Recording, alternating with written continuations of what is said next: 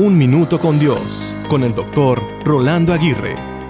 ¿Cómo puedo mejorar mi vida? me preguntó un joven el otro día. Rápidamente le respondí diciendo, al mejorar tu actitud. Creo firmemente que cada ser humano puede mejorar su vida mejorando su actitud, porque de todas las cosas que llevamos puestas, nuestra actitud es la más importante. La actitud parece ser una pequeña cosa, pero marca una gran diferencia. Como bien lo leí un día, nuestra actitud hacia la vida determina la actitud de la vida hacia nosotros. De modo que si aprendemos a cambiar nuestra actitud, habremos creado uno de los mejores hábitos que nos puede ayudar en nuestra vida.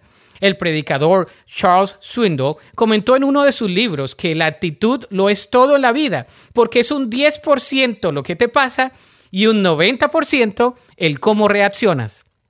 Esta es una gran verdad. Muchas de las problemáticas y dilemas con los que lidiamos en la vida tienen que ver con la manera como reaccionamos a las cosas que nos pasan. Así que si mejoras tu actitud, mejorarás tu calidad de vida. ¿Deseas hacerlo? Hoy puede ser un buen comienzo que puede traer cambios permanentes para ti y para los que están alrededor tuyo. La Biblia dice en Filipenses 2.13, porque Dios es el que en vosotros produce así el querer como el hacer por su buena voluntad. Para escuchar episodios anteriores, visita unminutocondios.org.